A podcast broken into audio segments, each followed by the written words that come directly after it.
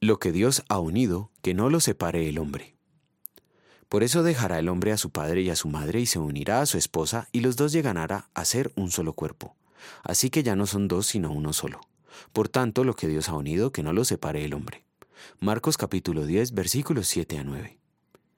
Con la constante actualización tecnológica, los nuevos dispositivos son más eficientes y complicados que los anteriores. Por eso el principio, para mejores resultados, siga las instrucciones del fabricante, está vigente más que nunca. Dios es el creador del matrimonio y es quien conoce la mejor manera para que tenga éxito. No es bueno que el hombre esté solo.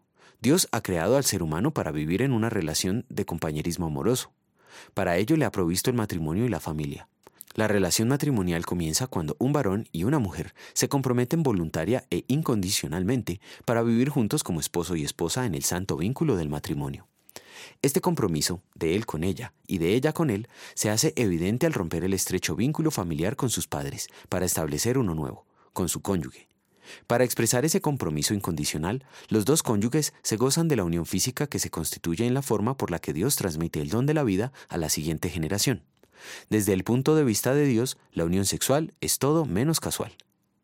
El matrimonio es un don de Dios para la humanidad, y es Él quien determina las normas del mismo.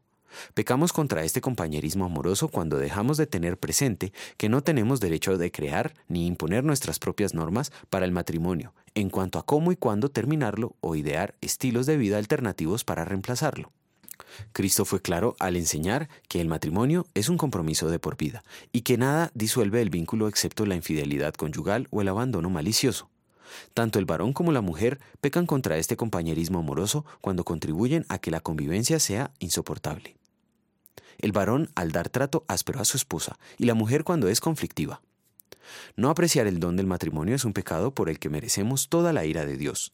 Pero Cristo vino para otorgarnos el perdón por sus méritos, como nuestro doble sustituto. En gratitud vamos a querer apreciar el don del matrimonio, ayudando a que los cónyuges permanezcan leales a su promesa. Oremos. Gracias Señor te doy por tu gran misericordia y por tu amor que no merezco, pues me salvaste y me atribuiste los méritos de Jesucristo.